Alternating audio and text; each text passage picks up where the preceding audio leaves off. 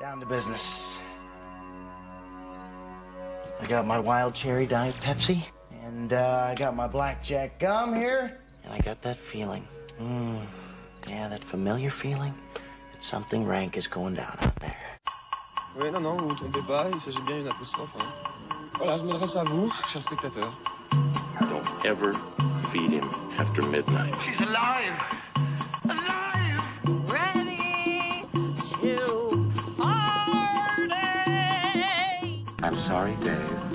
I'm afraid I can't do that. I'm a man. Well, nobody's perfect. Qu'est-ce que c'est faire C'est pas quoi faire. Les acteurs sont à l'aise dans leur personnage, l'équipe est bien soudée, les problèmes personnels ne comptent plus, le cinéma règne. Vers l'infini et au-delà Hey losers Non, personne ne se reconnaît. Ouais. Et bonjour. Prêt à mettre votre vie morose sur pause pour une heure de bons et mauvais conseils ciné-série Comme tous les mercredis, Extérieur Nuit, c'est un convoi exceptionnel piloté par une équipe de choc. Léa, la doublure officielle de Captain Marvel, Yori et Charlie, exfiltrés des salles obscures par nos bons soins, Roman qui nous prépare un petit numéro de Funambule. Vous l'avez Au-dessus du vide. Laurent qui ne s'était pas exprimé publiquement depuis Mediapart et Félix, mon bébé, ou plutôt celui de l'équipe. Allez, bonne émission, petit sac à puce. Externe, c'est parti. Alors Léa, on va pas parler des losers de la semaine, on va plutôt parler des gagnants de la semaine, les Eh films oui, ça y en est. haut du box-office. Ça y est, Elisabeth, ça y est, enfin. Non. Après trois semaines interminables avec le même box-office, il y a enfin du changement. Bien sûr, Captain Marvel se, se place en haut, euh, top one du box-office cette semaine avec 1 255 000 entrées. En deuxième position, eh bien, c'est le mystère Henry Pic euh, qui réalise 363 000 entrées euh, cette semaine. On sent que c'était les vacances scolaires. Le, le miracle Lucchini euh, a bien frappé. Et en troisième position, qu'est-ce qu'on a encore fait au bon Dieu avec 301 000 entrées cette semaine? Il, il atteint quand même un Il, il cumul. veut pas quitter hein, le Non, ils, sont à 6 155 000, mais bon, quand même en net, euh, net baisse, hein, moins 40% d'entrées cette semaine. Je te fais un petit clin d'œil, Elisabeth, quand même, le chant du loup, 235 000 entrées cette semaine pour euh, un cumul à 1 million 31 000. Donc on a dépassé le million pour le chant du loup. Eh ben super. Laurent, qu'est-ce qui s'est passé du côté du 14h de Paris? Euh, et ben, le 14h de Paris commence avec Xavier Dolan et donc ma vie avec John F. Donovan qui fait 1645 entrées. Et on en parlera ce soir. On en parle ce soir euh, pour euh, 26 copies, donc une moyenne de 63, ce qui est pas mal, mais pas fou. Qui est suivi en fait par euh, un film qui fait un meilleur, une meilleure moyenne par copie, qui est Rebelle, qui fait 1543 entrées, mais seulement pour 20 copies, donc une moyenne de 77. Dont on parle la semaine prochaine. On parle la semaine prochaine. Et enfin, en troisième position, il y a Mon bébé, le film de Lisa Azuelos, qui fait 1405 entrées pour 25 copies, donc une moyenne par copie de 59, ce qui est plutôt euh, pas mal quand même, hein, il faut le dire. Euh, J'ai envie de vous, aussi de vous parler d'un film qui arrive cinquième, qui est le film de Dragon Ball Super sur Broly, qui fait 713 entrées pour 11 copies, donc une moyenne de 65, ce qui est beaucoup. Il y a encore des fans de Dragon Ball qui vont voir des films de Dragon Ball au cinéma. Je vous avais proposé de le voir, mais personne s'est motivé, je comprends pas. Et ben peut-être qu'on n'est pas assez Philippe Lachaud, qui sait. Qui Ou peut-être euh, pas assez euh, animation et ça me permet d'avoir une transition toute trouvée pour euh, la, la news de la semaine. Euh, La semaine dernière, je vous parlais de Hello Kitty euh, adapté euh, en long métrage. Et bien là, c'est les Looney Tunes qui font bientôt leur grand retour dans une nouvelle série. Euh, vous allez demander pourquoi je vous parle de cette news parce que en fait, euh, une première série de courts métrages sera présentée euh, en juin au Festival d'Annecy en première partie d'un long métrage euh, assez extraordinaire puisqu'il s'agira de Playmobil, le film. Euh, on En l'avait avant déjà. les, Ouais. les histoires. Félix en peut plus. Vous avez vu la bande-annonce Euh, ou pas On en avait déjà, on avait évoqué le, le projet euh, lors de son annonce officielle en, en- en octobre euh, 2018. Euh, là, ça y est, la date de sortie est fixée. Ce sera le 7 août 2019 avec une avant-première à Annecy. Donc, le film réalisé par Lino Di Salvo, hein, qui était en charge de La Reine des Neiges, par exemple, et de Réponse, racontera l'histoire d'un petit garçon disparaissant dans l'univers des célèbres jouets. Et sa sœur Marla va alors tout faire pour le retrouver. Elle, sera, elle fera donc équipe avec euh, des personnages Playmobil comme un conducteur de camion, un agent secret, un robot rebelle et une fée. Ils devront affronter le terrible empereur Maximus, nous ont euh, J'adore parce qu'il y a quand même un gilet jaune confirmé hein. les scénaristes. Autre, euh, autre nouvelle de la semaine, qui est peut-être une euh, meilleure nouvelle, euh, on vous invite, dans le cadre du festival Pop Meuf, à vous rendre aux projections qui sont organisées tous les jeudis au pavillon des canaux. En fait, c'est un collectif qui s'appelle Les Engreneuses, qui avait réalisé une première édition d'un concours de, court- de court-métrage intitulé Le Vent tourne, en collaboration avec la fête du court-métrage en septembre dernier. Et demain aura lieu la projection des six courts-métrages qui avaient été primés lors du festival, suivi de rencontres avec les Euh, et donc c'est à 19h demain au pavillon des canaux, 39 quai de Loire, dans le 19e. C'est gratuit, euh, courez-y. Et puis bah, la dernière annonce de cette semaine, euh, Laurent Cantet, le réalisateur euh, primé de la Palme d'Or pour, euh, pour Entre les murs et qui a récemment réalisé l'atelier, cherche le héros de son prochain film. C'est un film qui sera produit par, enfin qui est produit par les films de, de Pierre. Alors le, le descriptif du personnage, il s'appelle Karim, c'est un jeune homme d'origine maghrébine entre 18 et 25 ans, intéressé par les questions politiques et sociales. Je précise qu'aucune expérience de jeu n'est requise, aucune expérience de jeu n'est requise, donc tu peux postuler même si tu n'as jamais Si fait tu de de théâtre, si tu te reconnais dans cette Tu description. n'es pas obligé de t'appeler Karim. Non, surtout pas. tu n'es pas obligé. Le tournage est rémunéré, sera, sera Rémunéré lieu. Il est il est rémunéré. Mais alors, Clairement, Elisabeth ne va pas postuler. Qu'est-ce qui se passe Moi, j'ai une tu ne corresponds pas C'est-à-dire qu'il a à été l'annonce. changé de numéro. Enfin, c'est très étrange. Je suis devenue complètement. euh, Je sais pas ce qui se passe ce soir. Euh, donc, c'est rémunéré. Ça aura lieu euh, en automne 2019, le tournage. Euh, je précise que du coup, si vous voulez postuler, il faut envoyer vos coordonnées complètes donc nom, prénom, âge, ville de résidence, origine et téléphone, deux photos récentes, portraits et silhouettes, ainsi qu'un CV si expérience à l'adresse suivante et bien tout simplement casting film karim gmail.com euh, voilà Félix, arrête de- film, de noter, tu n'as pas le arobase profil. gmail.com. Félix non non Moi, très clairement, je, je ne remplis strictement aucune des cases, à part d'être un homme et encore. Et encore, c'est c'est- débat. Euh, on postera, on postera l'annonce euh, sur la page d'Extérieur Nuit et elle sera reléguée sur la page de Radio Campus Paris euh, pour évidemment parce que c'est un peu plus facile. Là, je sais pas si vous avez eu le temps de noter avec vos petits stylos, mais enfin voilà. Si vous correspondez, euh, Et, et surtout, si vous avez le rôle, n'hésitez pas à nous écrire euh, pour venir en plateau dans deux ans, quand le film sera sorti et aura été primé à Cannes. On Ouais, serait oui. ravis de vous revoir on serait absolument ravis. et que vous nous racontiez votre success story. Donc voilà, toi qui as toujours rêvé de faire du cinéma, n'hésite pas. Euh, on va passer à notre premier film de la semaine. C'est Ma vie avec John F. Donovan, le nouveau Xavier Dolan. On écoute la bande-annonce. We know how things started. He answered one of your fan letters, and then an unlikely correspondence began, etc., etc. Why don't you just back it all the way up to how things started with you and John F. Donovan? Ah, Xavier Dolan. Oui. Il revient au cinéma avec un film qui a fait beaucoup parler de lui avant, donc un film déjà un film fleuve très long, un film dans lequel il a coupé Jessica Chastain du montage, Euh, et puis un film euh, qui est reçu de manière, euh, on va dire, assez dithyrambique par la critique française, alors qu'il s'est plutôt fait casser euh, à l'international. Non? Enfin, dithyrambique euh, en demi-teinte, on va dire. Ah, quand même Il y a, il y a les- voilà, il y a les- ceux qui, aiment- qui sucent un peu Xavier Dolan et euh, les autres. Euh, alors, Roman, avant de te demander si tu, de quelle cat- je, je peux pas te demander si tu Non. fais catégorie de la-. Je, je peux Non. plus m'exprimer ce soir. Euh, bah, du coup, je vais pas aller au bout de cette phrase qui Ouais, était très gênante et je vais te demander si tu peux nous pitcher le film. Ouais. Euh, ça parle de- d'un de Rupert, euh, qui est un jeune acteur qui vient de, euh, de publier en fait euh, des lettres qu'il a euh, envoyées pendant euh, plus de 5 ans, je crois. à la, star John F. Donovan et il les publie donc dix ans après sa mort La mort, oui, la de mort. John F. Donovan puisque sinon il ne pourrait pas les publier Bah, ça pourrait être un film fantastique. c'est vrai voilà c'est à peu près tout ce que je peux dire pour le pitch Euh, On va peut-être, on va peut-être dire un mot du casting puisque donc le John F. Donovan, c'est vraiment terrible cette émission présentée par quelqu'un qui ne sait pas parler. Ouais, Euh, euh, Kit donc, Harington, du Kit coup, Harington, ouais. voilà, euh, Jacob euh, Temblay qui, donc, Ouais. qui joue donc euh, le, ce, ce petit garçon, euh, Nathalie Portman aussi, euh, qui joue la maman de, de Rupert. Euh, donc- Suzanne Sarandon Ouais, il y a énormément de, de noms euh, au, au casting. Très bon casting par ailleurs. et pas Jessica Chastain. Et pas Jessica Chastain du coup. Euh, bah alors au-delà du pitch, qu'est-ce que tu en as pensé? Moi, j'ai- été très déçue. Euh, je trouve que c'est en fait un film qui est très euh, vraiment décevant et, frustrant parce que justement euh, avec tous les noms du casting qu'on vient de citer, il y a un casting qui est génial. Euh, les thèmes abordés sont hyper intéressants ou en tout cas auraient pu l'être. Euh, il y a une direction de la photo qui est top. Et pourtant, le tout, et il y a vraiment des scènes aussi, des scènes de bravoure, mais le tout mélangé, ça fonctionne pas du tout.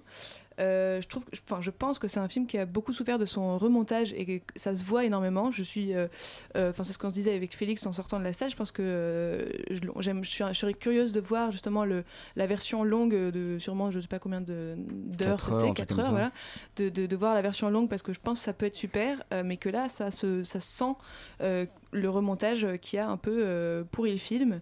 Euh, rien que fonctionne, que ce soit euh, déjà à commencer par l'histoire, la structure un peu en flashback, puisque ça commence en fait par une interview entre le Rupert qui a grandi, qui est devenu donc qui est adulte, euh, avec, avec une, une, une journaliste, et donc on revient un peu en flashback, sauf qu'on se perd totalement dans la structure parce qu'on suit trois histoires différentes, et je dis bien trois parce que euh, la, euh, la correspondance entre euh, le, le, le gamin et euh, euh, l'acteur, en fait, on dirait que c'est deux histoires euh, distinctes, c'est-à-dire qu'on ne comprend pas qui sont liés, et je pense qu'il aurait fallu en, fallu en choisir une, euh, et non pas mélanger tout comme ça, parce qu'on se perd totalement. Euh, ensuite, pour euh, parler de la mise en scène, je trouve que c'est, ça fonctionne pas du tout. Déjà, il faut arrêter avec les gros plans, parce qu'il n'y a que ça, et c'est pas des gros plans, c'est des très gros plans, donc je vois euh, l'œil euh, de Nathalie Portman, euh, la bouche du, du petit, enfin, C'est pas, c'est pas, c'est pas le truc qu'on a le plus envie de voir chez Nathalie Portman en plus. euh, son, œil. Bah, ça- Voilà. Elle a de très beaux yeux, Laurent Nathalie Portman. ouais, mais- Désolé, je sais pas, c'est. Sortez-le, mais sortez-le du plateau. euh, Quel enfer. Mais va au festival Pop Meuf demain, ça Voilà, va te faire ouais. du bien. Ouais, je sais pas si je serais bien reçu. Mais en tout cas, ça, ça empêche la lisibilité. Il y a de la musique absolument partout. C'est de la soupe- de la- vraiment de, de la soupe musicale euh, parce qu'il n'y a pas une seule scène où euh, il y en a pas. Donc tout vraiment te, te demande d'être ému, ce qui fait qu'on l'est pas du tout. Donc c'est vraiment euh, dommage et je trouve que ça fait le contraire, c'est qu'il y a des scènes qui auraient pu être touchantes qui sont totalement ridicules. Noyé dans la musique. Ouais. Félix, tu partages cet avis? Euh, oui, totalement. En fait, c'est censé être l'histoire d'une relation épistolaire entre un petit garçon et une star, mais que nenni. C'est euh, en fait tout, tout ça est une grosse arnaque, on va dire. Euh, on- la, la question qu'on se posait avant le film, c'était où est Jessica Chastain? Moi, je pose une deuxième question où est Xavier Dolan dans ce film? Oui.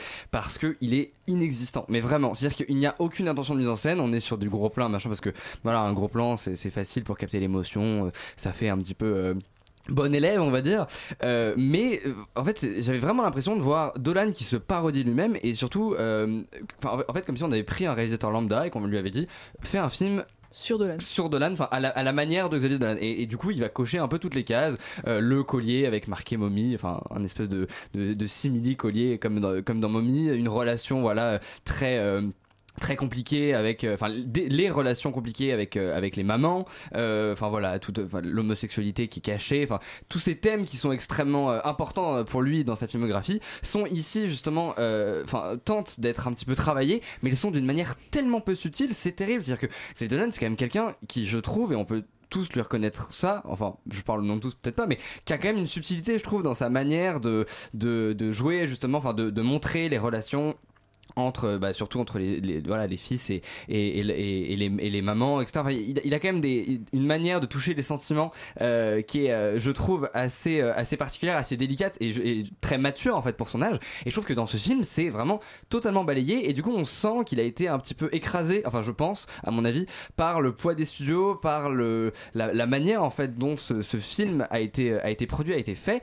Et on, on sent que voilà au montage il sait pas quoi en faire et du coup il met des espèces de trucs comme ça et ça n'a un peu aucun sens. Euh, surtout qu'en plus de base on est censé avoir deux histoires qui sont censées se lier voilà donc comme je le disais par une relation épistolaire. Et en fait pas du tout. On a vraiment d'un côté l'histoire du petit garçon de l'autre l'histoire de la star qui se croisent jamais vraiment. Mais comme on doit faire un film de deux heures euh, 5, un truc comme ça, euh, on prend un peu des moments, des, des moments justement de ces deux histoires au hasard, et ça en fait un ensemble qui est pas du tout cohérent, qui est pas du tout homogène, et dont on s'en fout. C'est-à-dire que toute la première partie du film, on en a rien à faire, et tous les, les moments justement et toutes les thématiques qui peuvent être intéressantes, surtout au niveau, je trouve, de la star avec euh, du coup euh, John F. Jonathan et, et toute sa- cette question de place, d'identité, etc., etc. Donovan. hein. Donovan, oui, j'ai dit quoi, Jonathan? Jonathan. Non, de- Rien à voir avec Allez, voilà. C'est le, c'est c'est autre le chose. deuxième. Euh, je trouve que c'est c'est c'est c'est totalement euh, évincé du film ou alors ça arrive comme ça un petit peu euh, en filigrane et c'est pas du tout ça l'intérêt principal. Donc du coup voilà on sent que Dolan ne sait pas du tout ce qu'il fait et nous a livré un truc euh, totalement raté à mon sens. Et bah peut-être qu'on peut se poser la question de, que donnerait le film en version longue? Sortira-t-il un jour? Est-ce que c'est prévu?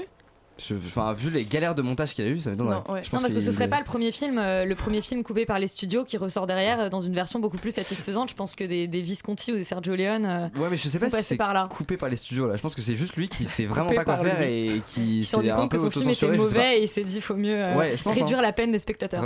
D'accord, bon et bah très dommage pour ce nouveau cru Dolan. On va passer à Mon bébé de Lisa Azuelos, 10 ans déjà après LOL. On écoute la bande-annonce.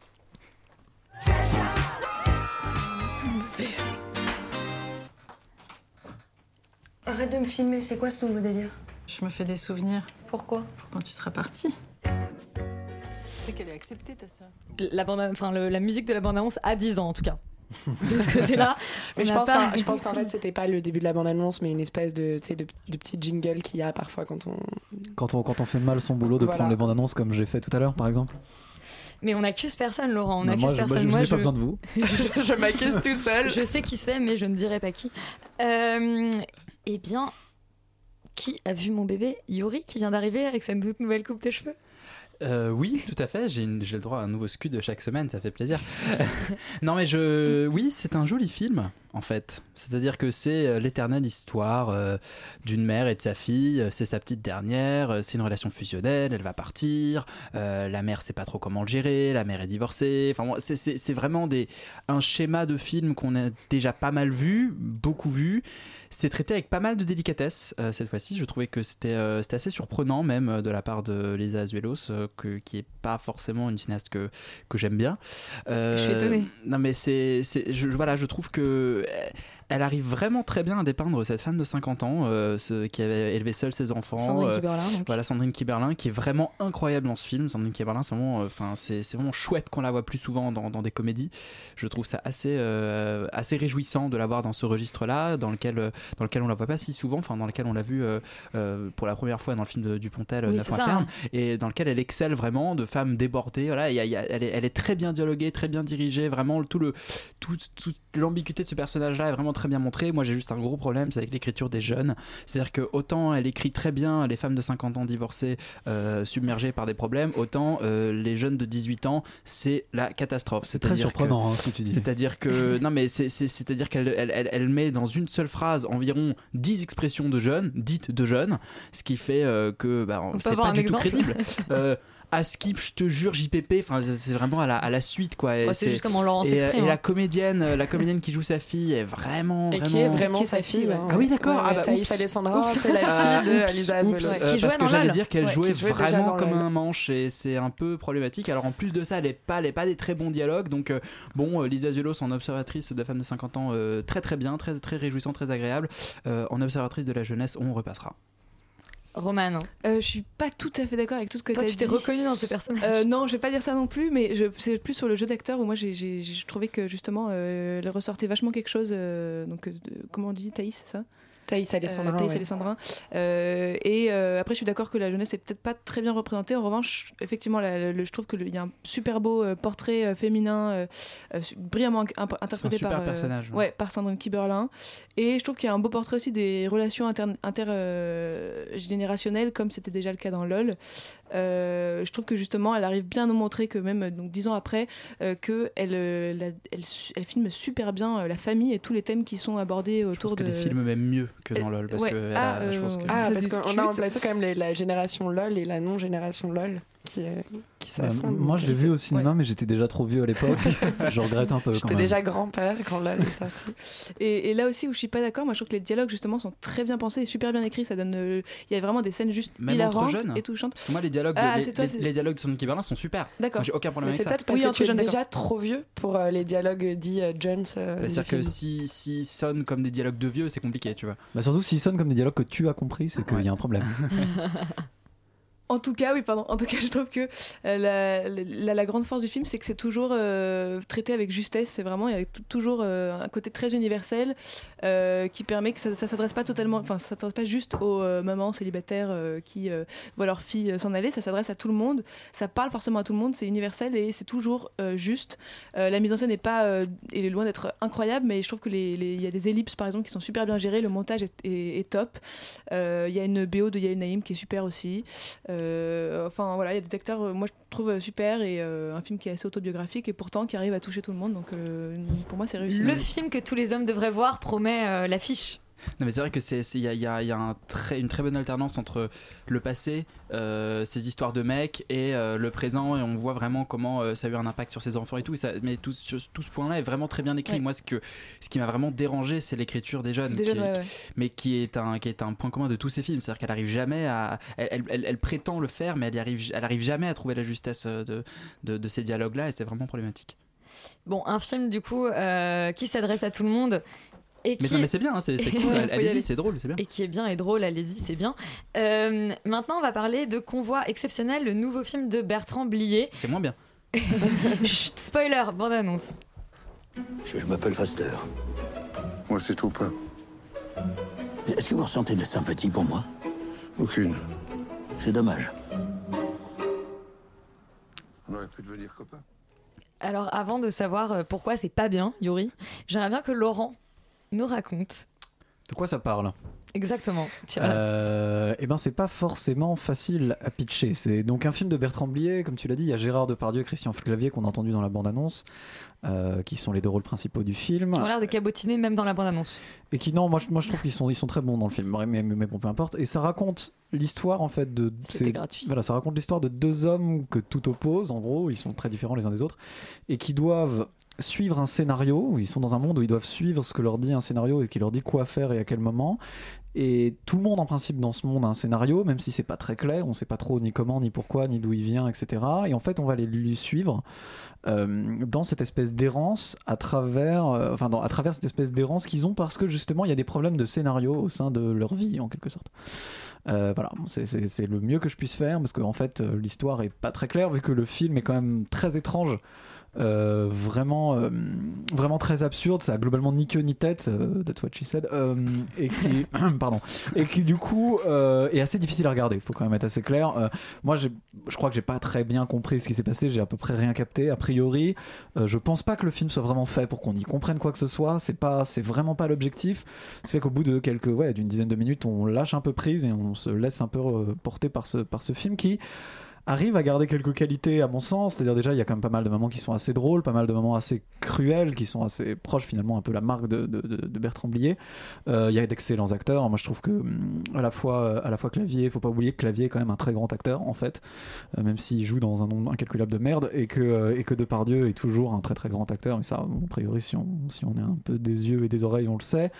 Euh, on sent en fait que, le, que, que, que Blier a voulu faire un film où il allait mettre en avant ses acteurs et qu'il allait essayer de les mettre à l'honneur. Mais euh, et en réalité, euh, enfin disons que ça passe, mais et c'est d'ailleurs parce que en fait déjà d'une part c'est assez touchant, c'est parce que c'est vraiment un film de vieux qui, qui, qui en a vraiment plus rien à foutre de rien. C'est-à-dire que là pour le coup Blier, au point où il en est, il a décidé de faire une espèce de collection de scènes qu'il a voulu voir et qu'il a trouvé marrante à mettre en scène, mais c'est tout. Il n'y a pas plus de questions de ça, ça va pas plus loin que ça. On sent qu'en fait il en a vraiment plus rien à foutre et que ça passe parce que c'est Blier. Et donc c'est assez touchant de voir ce type qui est quand même vieux, qui est a priori en fin de carrière, euh, même s'il est relativement jeune, il a que 79 ans. euh, il, il- comment dire, il, il en a tellement rien à foutre en fait au point qu'il fait un mauvais film. C'est-à-dire qu'il fait un film où il en a, il n'y a pas d'histoire, il y a rien, on s'en tape, il y a juste des scènes qui sont vaguement marrantes.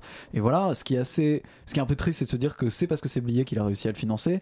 Or, Normalement, enfin, aucune personne digne de ce nom aurait dû mettre de l'argent dans un truc comme ça. Euh, après, voilà, on peut pas, pour moi, on peut pas vraiment le recommander parce que c'est, à part vraiment pour les aventuriers qui veulent voir des films chelous ou les die-hard fans hyper hardcore de Blier qui ont envie de voir tous ces films.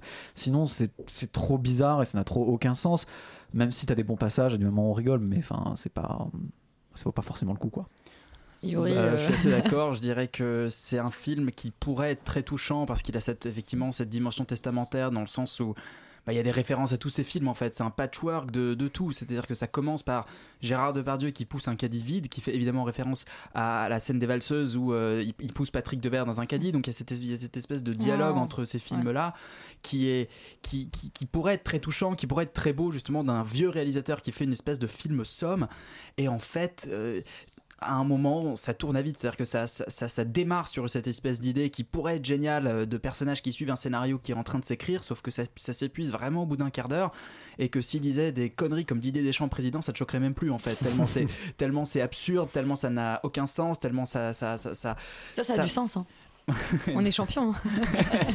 non mais te- tellement voilà je, je trouve que c'est très difficile à suivre très difficile à regarder. Les gens sortaient de la salle vraiment c'était ça se vidait Ah, au j'ai fur pas et à beaucoup mesure. de défections, moi, moi j'ai eu au moins 5 ou 6 personnes quand même qui sont Ah oui. sorties à coup de Michel attends-moi.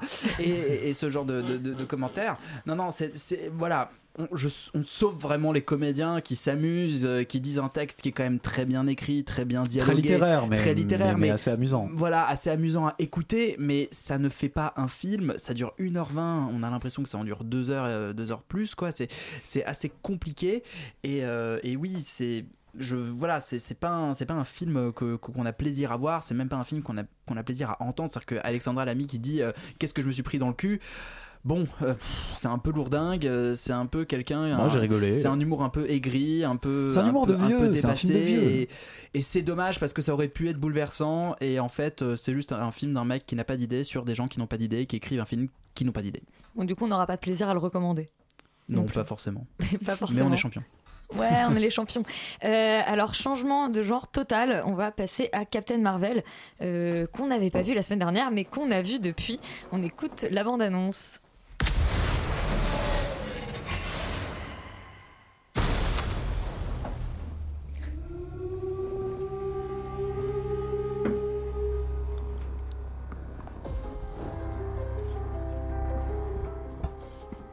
Dès la bande-annonce, elle a genre tout cassé, c'est-à-dire qu'on n'entend rien. Et Euh, pourtant, c'est la vraie bande-annonce cette fois. Il n'y a pas d'erreur de téléchargement, chers auditeurs. Je vous emmerde. Non, non. Non, Laurent, Pas les pas sur- auditeurs. oui. Non, pas les auditeurs. Non, les auditeurs, je les Mais, aime bien. mais nous, mais nous non plus, on précisait juste que c'était la bande-annonce normale. Trop de violence euh, autour de ce plateau en préparation du clash. Captain Marvel, donc euh, c'est euh, le deuxième long métrage consacré à une super héroïne de Marvel euh, seule. C'est-à-dire euh, pas dans un groupe de super-héros Marvel après. Ah non, j'ai une connerie, c'est le Bah premier. oui, C'est bah oui. le tout, Tout premier. Oui. C'est la réponse en fait. Ah ouais. Ah. Euh, la réponse, euh, oui. Bref, pardon. Le balbutiement. En tout cas, c'est réalisé par le duo euh, donc Anne Boden et Ryan Fleck. Et effectivement, je, je- je me rends compte que c'est très très, c'est atroce ce que j'ai failli dire de, de- bref, d'avoir confondu DC Comics et Marvel. Mon Dieu, quelle erreur. Eh bien, Charlie, qu'est-ce que ça nous raconte, Captain Marvel? Captain Marvel, ça raconte l'hi- l'histoire de Verse, qui est une crie, donc fait partie d'un espèce de, de peuple qui est censé être qui est censé protéger la galaxie, ils ont le sang bleu, et euh, ils doivent protéger la galaxie des Skrulls, qui sont des espèces d'horribles méchants, qui peuvent se transformer en n'importe quoi, qui sont des shapeshifters, et, euh, et apparemment, euh, ils, ils sont là pour envahir la Terre, C53, et donc elle va retourner, elle va aller sur Terre et va se rendre compte qu'elle vient peut-être de la Terre, qu'elle est peut-être terrienne. Donc cette histoire se passe dans les années euh, 90, donc 95 bien, précisément. 95 précisément, donc bien avant les Avengers, et en fait ça nous raconte l'histoire de la de la rencontre entre euh, Nick Fury et euh, du, du- du L'éternel, premier euh, super-héros Jackson. exactement que l'on peut retrouver dans tous les films euh, Avengers et qui a créé les Avengers et donc qui raconte un peu la jeunesse du projet euh, Avengers euh, en tout cas euh, auprès de Nick Fury Euh, donc on a précisé voilà qu'il y a Samuel L. Jackson. Euh, Captain Marvel, c'est donc Brie Larson, exactement qui est une comédienne qu'on connaissait pas forcément dans ce registre de de, de, on l'avait vu dans euh, Scott Pilgrim vs The World je pense que c'est peut-être le film qui, res- qui ressemble le plus à Oui, parce que sinon, peu- voilà, ouais, c'était ouais. c'était Room, c'était euh, voilà. D'accord. Et qu'est-ce que déjà, est-ce que est-ce qu'elle est convaincante dans le rôle et est-ce que le le film fait le job? Oui, elle est convaincante, mais pour moi, ce film, c'est un peu un loupé, pour plusieurs raisons. En fait, je pense qu'on peut pas faire un film flashback, parce qu'en fait, à la fin de, du, de Avengers, euh, du dernier Avengers, on a le beeper que, euh, euh, que Nick Fury fait sonner avant de disparaître, et, et du coup, c'est un film flashback sur la, personne qui l'a bipé. Et du coup, tu peux pas faire un, un, un, un flashback. C'est un épisode de série, quoi. Mais les oui, c'est ça c'est un espèce que- d'épisode de, de très mauvais épisodes bouteille juste avant le final. Et donc en gros, on va revenir en arrière, on va rien te raconter de, de, de différent, alors que justement, ce qu'il faut à ce moment-là, c'est un, espèce de plot twist qui fait que tu dis oh mon dieu mais en fait tout le premier Avengers euh, je, je l'ai pas compris comme ça ou en fait il se passe absolument rien Euh, on essaye de te faire une histoire sur euh, soi-disant l'émancipation de la femme alors qu'en fait dès le début elle est déjà émancipée Euh, Mais surtout que c'est- même pas vraiment une femme, c'est ça qui est problématique. C'est-à-dire qu'elle a, elle a zéro identité au début. Elle, a- elle sait pas qui elle est, d'où Oui, elle vient, de ça. pourquoi ni comment. Elle est une espèce de guerrière.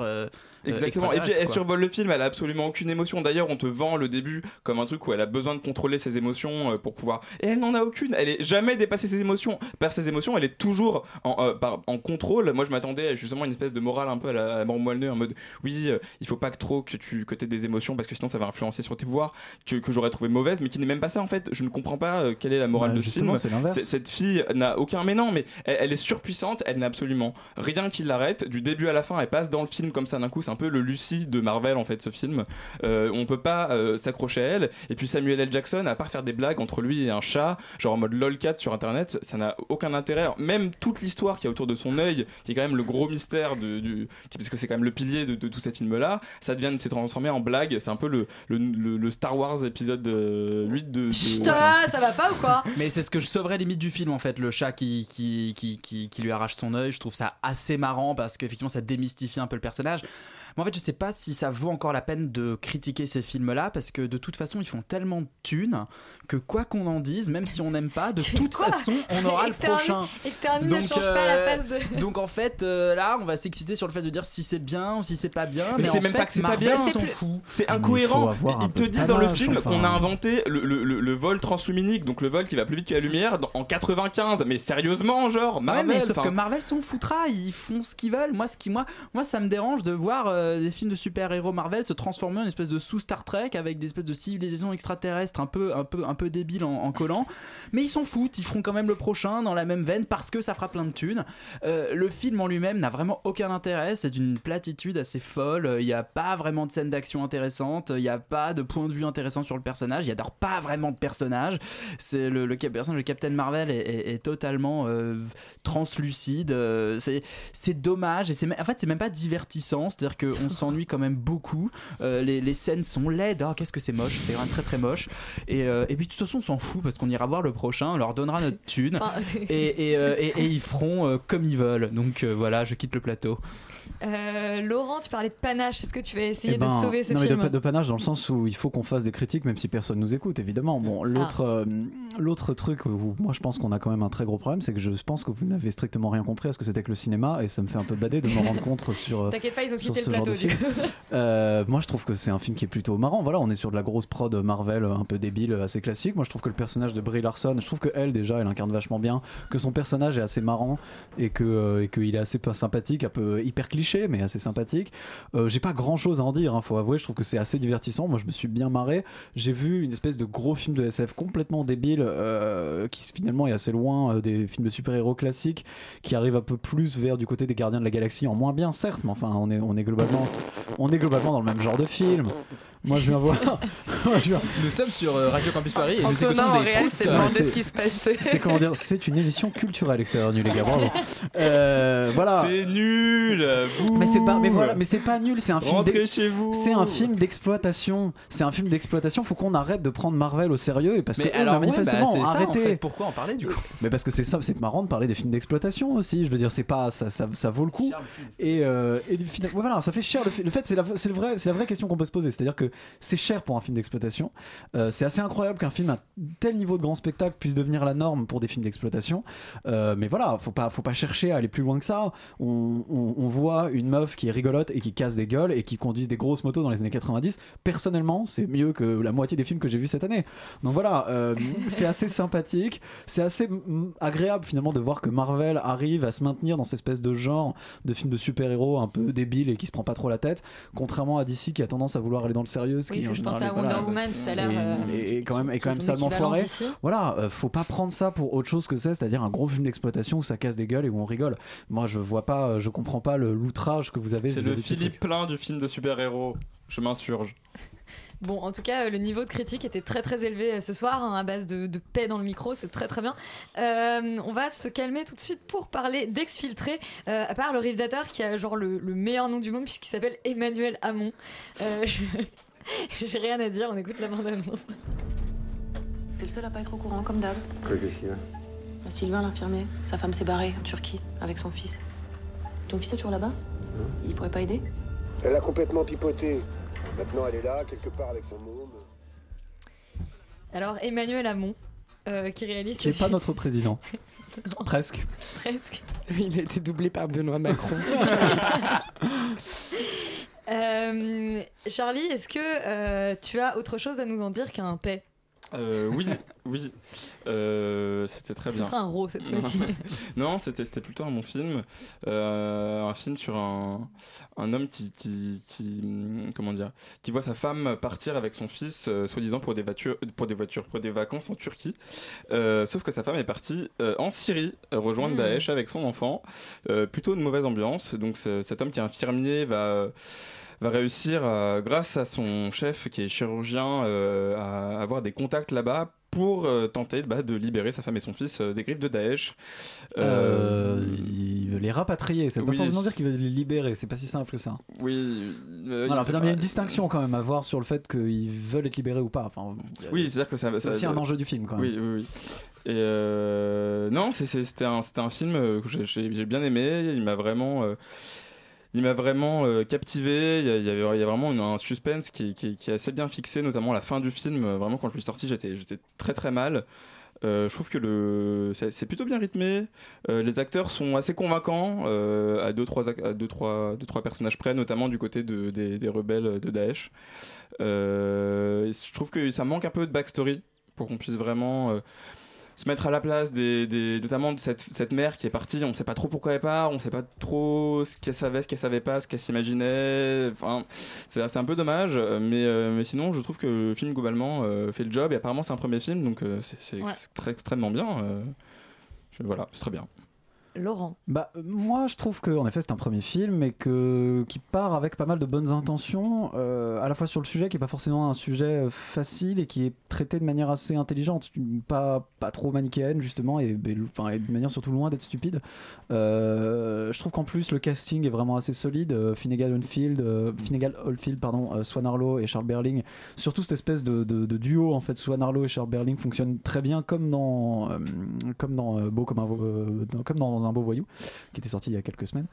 Euh, donc non, d'un point de vue de ce point de vue-là, c'est- plutôt pas mal. Euh, moi, je trouve que je, serais assez d'accord avec toi, non seulement sur les personnages, mais je trouve qu'il y y a même même un peu plus loin que ça, c'est-à-dire que le film pêche.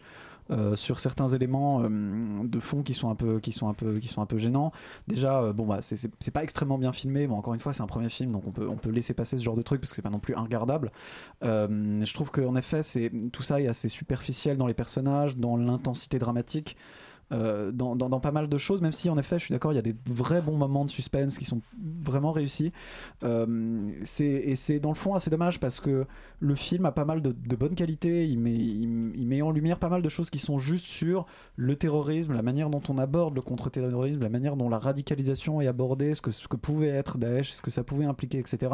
Ça le fait pas de manière euh, entre guillemets à l'américaine et stupide on garde vraiment ce truc euh, beaucoup plus euh, beaucoup plus détaché beaucoup plus réaliste plus proche finalement de ce que pourrait euh, donner un, un bureau des légendes voilà qu'un Mhm. gros film qu'un gros James Bond et, et même si dans le fond dans, dans, dans la manière dont il est construit je trouve qu'il est un peu léger c'est un film qui, qui a pas mal de qualité et qui pour un premier film en fait est assez prometteur et qui euh, je sais pas, je mérite peut-être pas forcément qu'on se déplace au cinéma et qu'on claque 12 balles pour aller voir ça quand on va pas voir beaucoup de films. Parce on que c'est dirait quand même- Kassovitz. Mais non, mais parce que parce qu'il y a parce qu'il y a de ça aussi. C'est pas un grand film, Non, mais- Euh, mais mais c'est un film vraiment assez intéressant et qui est plutôt bien fait et que en fait on a envie d'en voir plus de ce genre de film par ce genre de réalisateur. Donc, qui allez voir. Oui, allez le voir. Si vous voulez soutenir, film. si vous voulez soutenir, soutenez-le. si vous voulez soutenir, allez voir le truc parce que franchement c'est c'est plutôt sympa et c'est plutôt plutôt prometteur. Le truc, le film. Euh, on va passer à un autre premier film, c'est Funan de Denise Do. Euh, un- un- je précise que c'est de l'animation parce que vous n'allez pas le voir à la radio. On écoute la bande-annonce.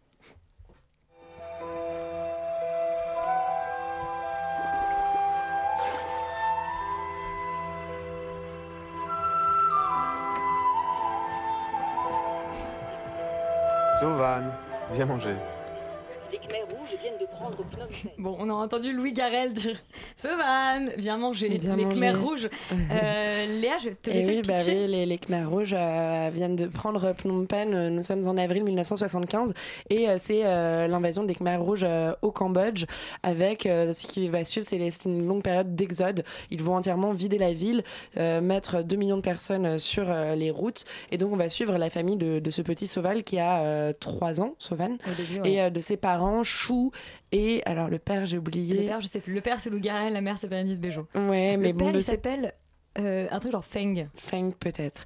Euh, Chou et Feng et leur enfant Sauvan euh, avec la grand-mère, euh, l'oncle, les oncles, les tantes, les, les neveux et nièces se retrouvent sur les routes et à un moment, euh, alors qu'ils sont en train de marcher, euh, Sauvan veut rattraper des fruits qui sont tombés du panier, s'éloigne un peu du cortège et les Khmers rouges empêchent les parents de courir après leur, leur enfant qui est parti à contresens de la marche et la famille se retrouve séparée. Et là, on va assister La à grand-mère le suit, on, on perd la grand-mère ouais. suit le, le petit garçon et les parents donc sont séparés de l'enfant et de la grand-mère. Et là, on va suivre donc euh, ces destins un peu en parallèle puisqu'ils vont se retrouver dans des camps de travail forcé euh, Et d'endoctrinement pour le petit garçon. et camps d'en- d'endoctrinement pour le petit garçon séparés euh, très très loin. Et donc la mère euh, demande au père de partir à la recherche euh, de l'enfant et on va suivre donc l'évolution pendant euh, quasiment trois ans euh, de ce couple et euh, de cet enfant jusqu'à des retrouvailles donc euh, bon, euh, ou pas euh, moi je pense qu'on peut le dire parce Ouais. qu'on on s'y attend Euh, c'est pas pour autant un film qui finit bien c'est un film euh, à- très très très, très dur, hein. Euh, Ouais. c'est très dommage euh, parce que le film est marketé comme un film pour enfants c'est à dire qu'il est distribué dans les cinémas à 11h ou à Ça, faut, 17h faut être complètement. Alors pour le coup, faut être complètement fou pour emmener vos enfants parce que c'est vraiment assez dur. Ouais, en dessous, franchement, en dessous de 10 ans, j'emmènerai pas un enfant en dessous Non. de 10 ans. Après, je pense qu'à partir de 10, 11 ans, au contraire, ça permet, même si c'est un film dur, un peu comme Persepolis, hein, pouvait l'être. Moins, je, je pense plus difficile que Persepolis, mais ça, mais il est pas, c'est pas non plus atroce. Vous allez pas voir des scènes euh, Il y a quand horribles, même mais de la torture, des morts, des pendus, du viol. Ouais, du a-. Non, mais c'est, on les, on le voit pas, on ne on, voit on pas. le voit pas, mais ça existe quand même, ouais. On ne voit pas ces scènes-là, mais, euh, mais euh, je pense que ça permet, euh, si vous êtes des parents, vous avez un enfant de 10, 11 ans qui va voir le film, vous ne l'exposez pas à des scènes d'horreur devant lesquelles il va faire des cauchemars. Ça permet de parler justement de cette tragédie historique dont on ne parle pas assez, qui est un peu exclue des livres d'histoire, ou en tout cas exclue de l'histoire globale, mondiale, telle qu'on l'enseigne encore aujourd'hui au collège et au lycée, ce qui est très dommage. Après, voilà, le film a des, a des malheureusement des moments un peu de ventre mou, fait beaucoup d'ellipses et des ellipses qui, euh, du coup, euh, au bout d'un moment, on, a- on, on- on aimerait avoir peut-être plus d'explicite ou en tout cas de il y a beaucoup de facilité de réalisation. Mais après ça reste un dessin animé en 2D qui est quand même très beau avec euh, des très très beaux décors très beaux fonds et euh, l'animation est très sympa. Et alors que moi personnellement au début j'étais un peu choquée par la voix de Louis Garrel euh, qui m'a un peu sorti du film. Finalement ça s'oublie assez vite et puis on est pris euh, dedans. Mais toi et Elisabeth est peut-être moins rentrée dans le film que moi. alors étonnamment, moi j'ai pas été si gênée que ça par la voix de, de Louis Garrel. J'ai, enfin très rapidement, au bout d'une scène, j'étais, ça, ça m'a pas gêné. non, moi ce qui m'intéresse, c'est que c'est que c'est un film d'animation et que c'est pas. euh, en fait, il y avait déjà eu un, film sur euh, du coup le, le c'est-à-dire l'invasion des Khmers rouges, etc. euh, qui avait été à la semaine de la critique à Cannes, qui s'appelle L'image manquante, qui était pour le coup un documentaire dans lequel euh, le, le réalisateur en fait revenait sur l'histoire de sa famille en se disant euh, justement cette partie de l'histoire n'est pas traitée. On a aucune archive de cette époque. Et donc l'idée de l'image manquante c'était qu'en fait il allait euh, euh, essayer d'enquêter et puis finalement frustré par ce manque d'image il allait y répondre en construisant des petites figures d'argile euh, qui met en animation et qui sont du coup le, relais voilà. Et je trouve ça je trouve ça toujours très intéressant quand l'animation se, prend de ces sujets là évidemment on pense beaucoup à Valsek Bachir qui est aussi un documentaire. Mais euh, mais où justement c'était très intéressant parce que bon bah dans le documentaire l'animation souvent c'est pour combler au départ c'est pour combler un manque d'archives. Et puis en réalité ça devient un relais très intéressant parce que bah voilà dans Valsek Bachir finalement qu'est-ce qui est le plus réel entre le chemin mental du personnage euh, euh, mis en scène par des images euh, absolument cauchemardesques ou les scènes réelles qu'on a à la fin c'est-à-dire des scènes d'archives réelles? Mais pourquoi en fait des images d'archives seraient plus réelles que le chemin mental d'un per- personnage? C'est enfin je trouve que c'est une vraie question de cinéma. Et, et là en fait il fait la même chose. C'est-à-dire que lui le réalisateur il, il explique qu'il a une forme de culpabilité à ne pas avoir vécu ces événements parce que c'est en fait c'est quand même l'histoire de sa famille. Mais lui euh, euh, n'était pas là avec eux n'était probablement enfin soit pas né, Pas soit né, euh, voilà pas né à cette oui. époque-là. Euh, et du coup il a une forme de, de- de culpabilité de pas avoir vécu ce traumatisme avec sa famille. Et donc de la même manière en fait il revient sur son histoire en euh, bah, en lui donnant ces images qui sont des images d'animation. Et je trouve que c'est un geste qui est qui est très fort. Après, euh, je te rejoins complètement. Je trouve que le film te tient pas tout à fait ses promesses parce que, euh, notamment, voilà, il y a, pour le coup, c'est un vrai film fleuve qui, voilà, qui se passe sur trois années où on, suit beaucoup de personnages, etc. Et il y a plein de moments où ça devient euh, un peu trop catalogue, c'est-à-dire, bon, bah, il y a le personnage qui va mourir dans le camp parce qu'il a pas suffisamment mangé, il y a celui qui va se faire torturer, qui va en mourir, il y a la fille qui va se faire violer, etc. Et, et- et où moi, je, je, voilà, je pense que j'aurais aimé peut-être être plus centré sur le personnage de, de fin, sur ces personnages de parents qui vraiment se battent pour leur enfant et puis aussi parce que bah on- du coup quand on a spoilé les retrouvailles on peut peut-être spoiler qu'il y a un petit problème c'est qu'à la fin quand ils retrouvent leur enfant euh, cet enfant qui a quand même passé 3 ans en camp puis de, de- ses de 3 trois ans à à 6 six ans, ans, oui. les suit sans problème et en fait cette question là n'est pas posée alors qu'en réalité il aurait dû être complètement et en fait c'est ce qu'on attend pendant tout le film c'est que ces retrouvailles euh, soient démontées par le fait que cet enfant n'est plus l'enfant euh, qu'ils ont connu Ouais. et le La et relation voilà. à la grand-mère aussi est, Voilà. est complètement passée sous silence. En fait, tous les moments qui sont euh, où on suit le petit garçon et sa grand-mère, euh, il n'y a pas de dialogue en fait. Euh, on va vraiment être dans le mime avec de la musique et euh, vraiment des, des images, euh, des, des illustrations euh, très métaphoriques. Et c'est dommage parce qu'en fin de compte, euh, ça aurait été intéressant aussi de voir un peu peut-être à la manière de la vie est belle comment la grand-mère essayait de euh, transformer la réalité pour ce petit garçon. Mais- Euh, voilà, mais ça reste quand même un, un- un- un joli film d'animation. euh, Ouais, beau euh, film d'animation voilà. pour adultes, malheureusement mal distribué, mais euh, si jamais vous pouvez poser une matinée pour aller le voir ou que Et vous qui- sortez oui, et tôt qui, du qui bureau. vaut vraiment le coup d'œil rien que pour Ah oui, oui, l'histoire vraiment, qu'il qu'il ouais. raconte et qui est, comme tu le disais, une histoire qui, qui, qui n'est pas suffisamment racontée et qui vaut vraiment le détour à plein de. Et puis même, enfin, euh, euh, pour plein d'échos que- que- qu'il y a à certaines choses qui se passent aujourd'hui. Enfin, c'est un film assez- quand même très intéressant de Denise Do.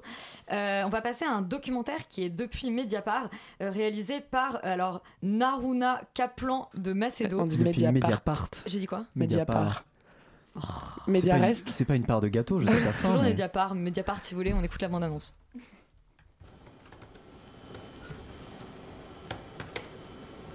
J'ai filmé la rédaction du journal Mediapart de mai 2016 à mai 2017.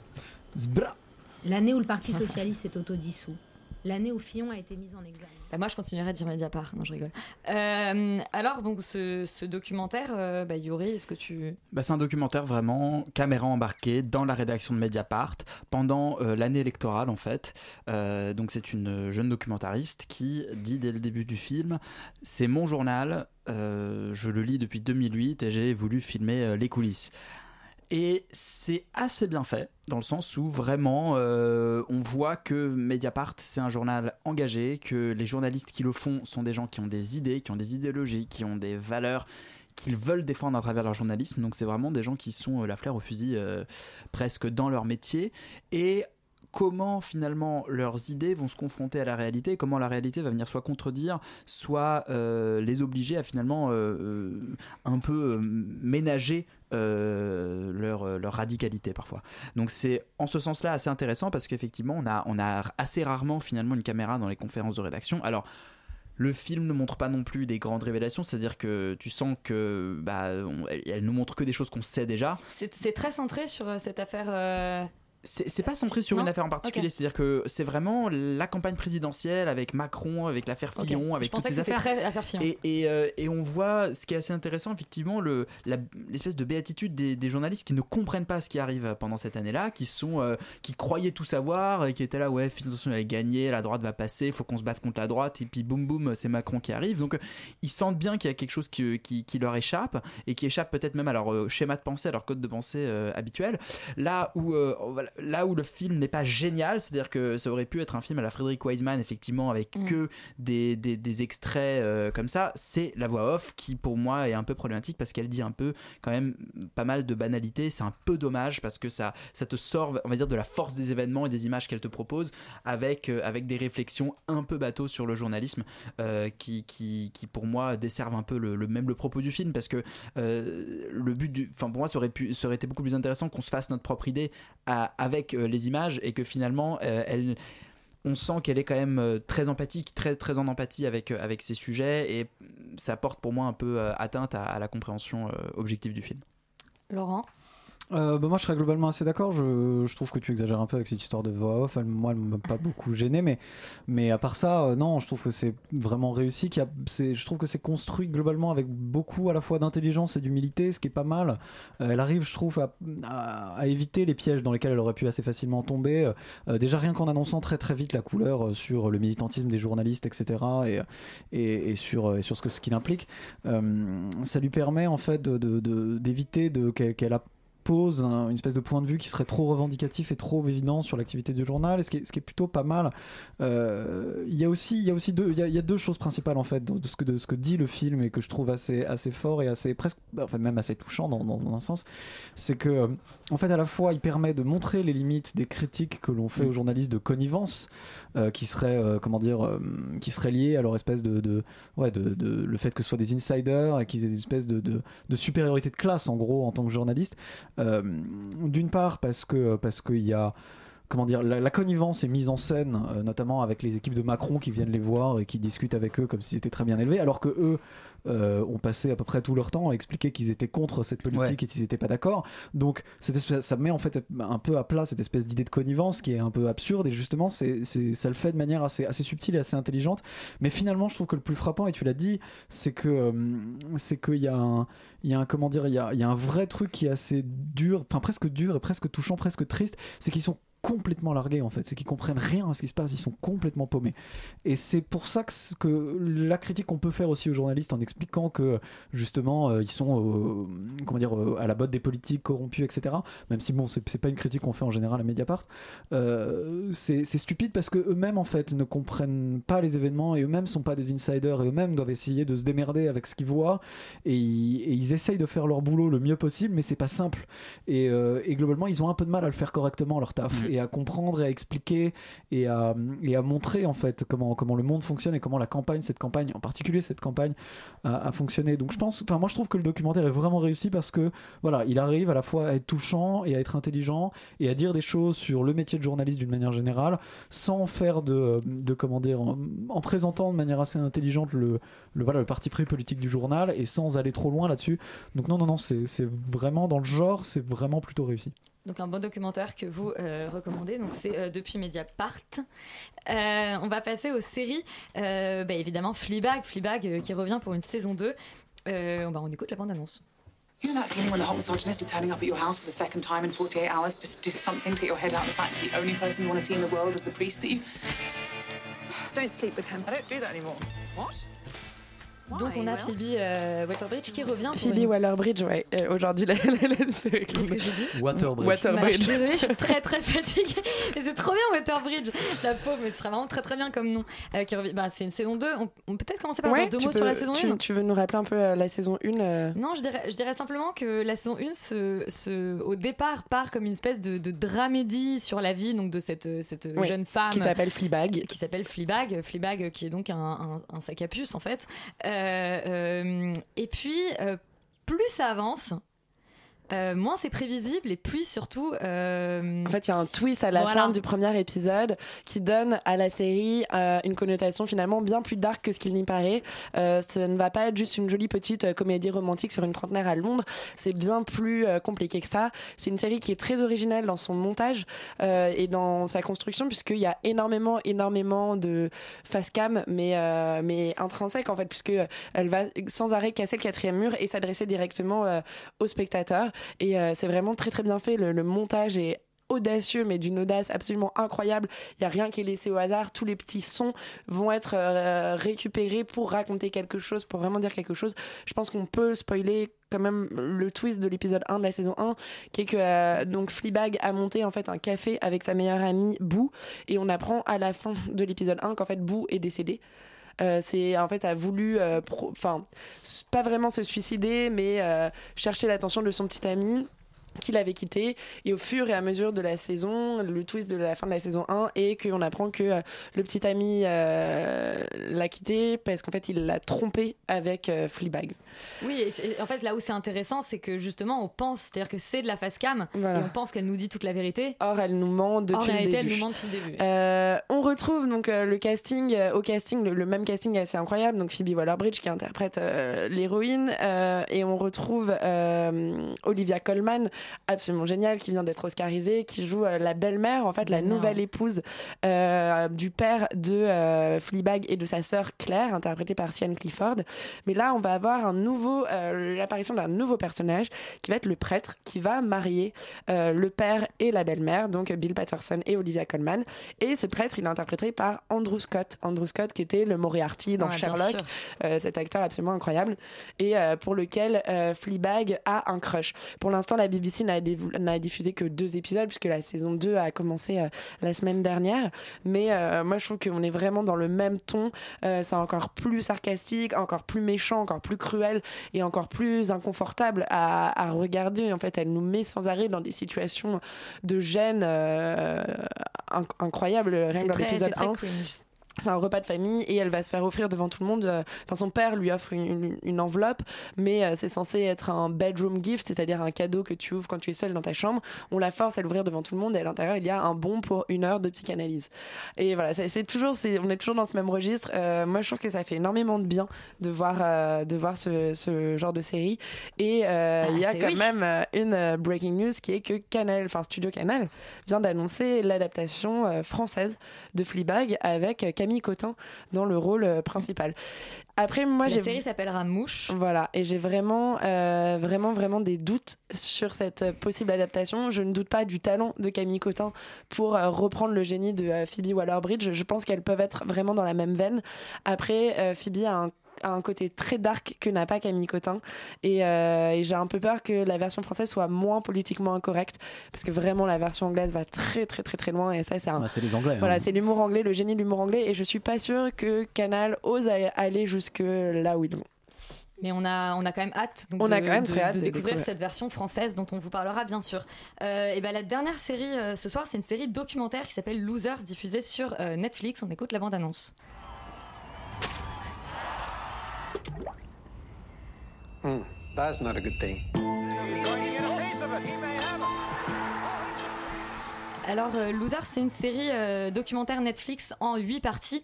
Euh, chaque épisode raconte le destin d'un loser du sport. Donc, c'est pas, euh, voilà, c'est pas sur les. C'est pas, donc c'est pas sur moi, enfin pourtant. Euh, bah, ça Bah, pourrait, presque, tu Laurent, pourrais. ça, Ça pourrait, pourrait, tu ça pourrais pourrait. être le Juste loser mets-toi au sport. radio, voilà.